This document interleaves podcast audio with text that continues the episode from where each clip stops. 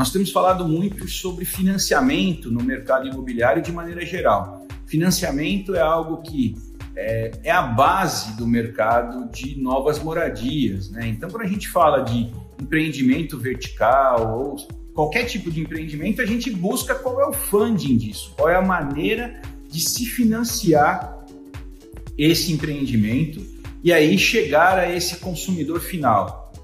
No caso do loteamento, nós sabemos que tem algumas diferenças.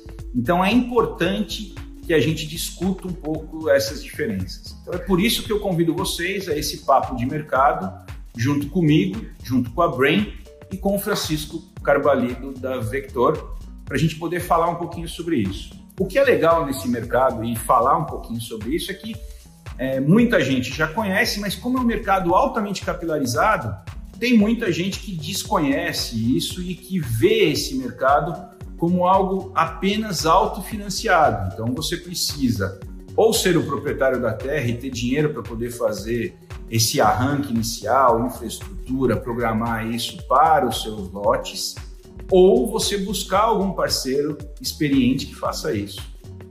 De toda chance, é importante a gente saber que existem novas possibilidades e possibilidades até corriqueiras do mercado para esse financiamento, para a gente poder atingir esse objetivo.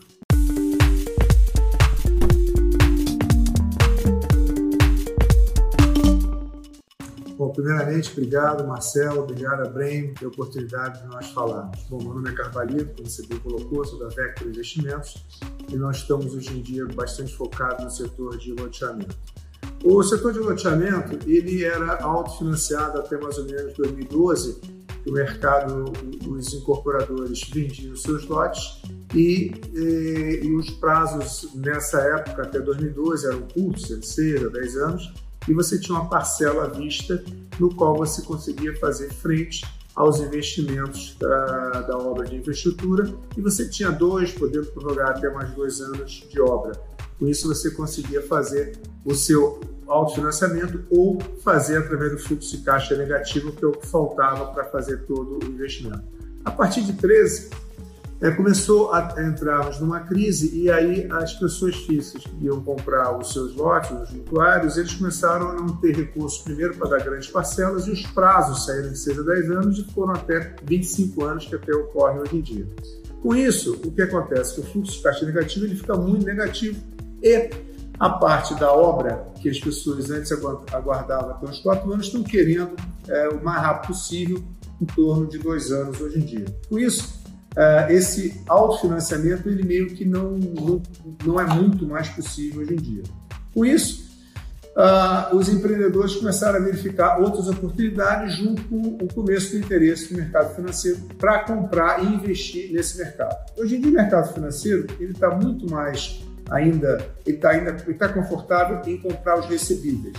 Comprar os recebíveis são os contratos de compra e venda através das vendas. Então você tem os mais difíceis, né, que são possíveis, quando o incorporador ele começa a obra, faz entre 30% e 60% da obra e vai até uns 30%, 60% de vendas. Com esses recebíveis, existe no mercado a possibilidade de você comprar, de fazer uma aquisição de recebíveis ou fazer uma securitização desses recebíveis, que é através de um CRI, que é Certificado de Recebíveis Imobiliários, e com isso fazer o funding para que o incorporador termine sua obra. Normalmente, o funding é depositado numa conta para liberação ao longo do tempo, conforme a obra vai andando, e os novos recebíveis também vão fazendo frente a, esses, a, a esse, esse CRI.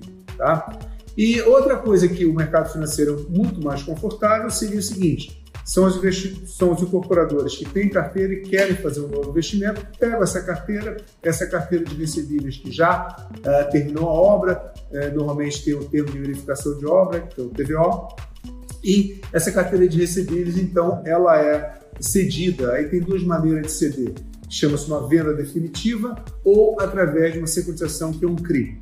São modalidades que o mercado tem interesse em adquirir. Nessas duas eh, modalidades, faz-se funding para o incorporador utilizar livremente no que ele mais tem interesse. Dentro desses recebíveis, o mercado tem mais interesse uh, nos recebíveis de tabela price. Por quê? Porque é uma, é uma tabela onde os recebíveis são constantes, não tem um, um dentro do orçamento do mutuário ele já está acertado, porque não tem uma subida como outras tabelas, por exemplo, como o Sacote, que ela vai tendo uma subida com o tempo, e às vezes não faz frente ao crescimento uh, profissional do mutuário. Por isso, primeiramente, é mais fácil uh, a price e a segunda coisa que o mercado financeiro uh, vê com, com, com, bons olhos é quando tem a possibilidade de contrato de compra e venda de ter alienação fiduciária chamada de AF. Porque é, você pode fazer o distrato, fazer os acordos, etc., mas isso, isso, vale, isso é muito mais fácil no dia a dia do incorporador. No mercado financeiro, ele prefere que tenha isso, que tem regras é, mais claras, uma briga extrajudicial ou até judicial. Por isso que o, mercado prefere as coisas mais padronizadas, mais fáceis para levantar recursos para o incorporador. Trabalhando só aproveitando a oportunidade, queria perguntar para você, a gente sabe que, que esse mercado, ele realmente é um mercado muito pulverizado, né? E, e, as pessoas às vezes não têm o conhecimento disso. Eu gostaria que você falasse um pouquinho sobre quais são as principais vantagens de você fazer uma securitização, né? A gente está é, securitizando isso até pelo motivo de alavancagem do próprio negócio, né? Às vezes você já consegue se preparar para um novo negócio, desenvolver um novo negócio, mas fora isso, é, a gente percebe de maneira muito nítida quando se tem até a linha mais econômica dos imóveis, o loteamento mais popular, ele é uma forma da pessoa adquirir a casa própria. Né? Então, às vezes a pessoa não tem nem o crédito é, possível para a compra de um Minha Casa Minha Vida e ela começa o desenvolvimento desse sonho através da compra de um lote e depois da preparação para a construção dessa casa. Então, a gente está falando da realização do sonho do brasileiro. O brasileiro é patrimonialista e pensa sempre em adquirir a casa própria. Então, esse formato de longo prazo com a securitização, ele é um formato que a gente vê hoje acontecendo, que começa a se transformar realmente em algo muito bom para o mercado. Só que ah, eu, eu, percebo os, in, os empresários preocupados com aquela possibilidade. Quem administra a carteira dele? No caso de vocês, vocês assumem essa carteira ou ainda faz parte do papel do loteador a administração da carteira dele? Esse é um ponto importante para os incorporadores. Hoje em dia, o mercado está um pouco flexível. Normalmente, quem estrutura os recebíveis para fazer um, um, um CRI ou uma, uma, compra definitiva dos recebíveis, uh, tem duas possibilidades. Existem empresas de serviços, servicer, que elas, elas fazem todo relacionamento com o mutuário. Porém, é possível, porque o incorporador ele, ele muitas vezes quer ficar à frente desse relacionamento, ele faz todo o relacionamento, relacionamento comercial, ele envia os boletos para o, os mutuários, então a, a, a, todo o relacionamento é feito através dele. Existe um backup que é a empresa de serviço que ela tem o contato mutuário, ela, ela, ela emite o código de barras que passa para o, o, o loteador, onde esse código de barras está definido que seria pago numa conta é, específica devido à securitização. Então, dessa maneira, você consegue fazer uma coisa híbrida, que é atender o recurso para o loteador, o loteador incorporador, ele continua, com, o, o, se ele quiser, um relacionamento comercial. E se por acaso ele não quiser mais ou, ou ele não quiser ver da partida, existe sempre esse serviço que vai fazer esse trabalho por ele. Mas para poder finalizar, eu gostaria que você falasse alguma coisa para esse loteador, para esse empresário, para esse urbanista que faz a parte de desenvolvimento imobiliário no parcelamento de solo, que é algo que faz a expansão das cidades de maneira geral. Então, queria que você desse alguma dica ou falasse alguma coisa que você acha importante para a gente poder encerrar, encerrar esse nosso bate-papo.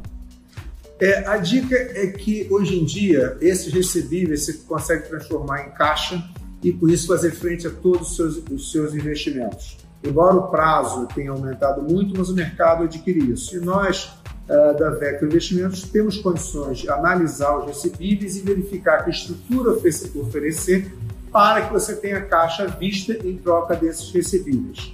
Com isso, você consegue uh, ir focar no seu empreendimento e girar e poder, se quiser, fazer parcerias, aquisição de, de terra ou fazer frente a todas as aprovações que demoram tempo e têm custos também. Então, dessa maneira, a gente consegue juntar o mercado financeiro com o incorporador, dando os recursos para que ele faça todo o desenvolvimento imobiliário que ele precisa. Ótimo, Carbalido. Obrigado pela resposta aí, pelas dicas. A gente agradece a oportunidade desse bate-papo. Muito obrigado e até uma próxima.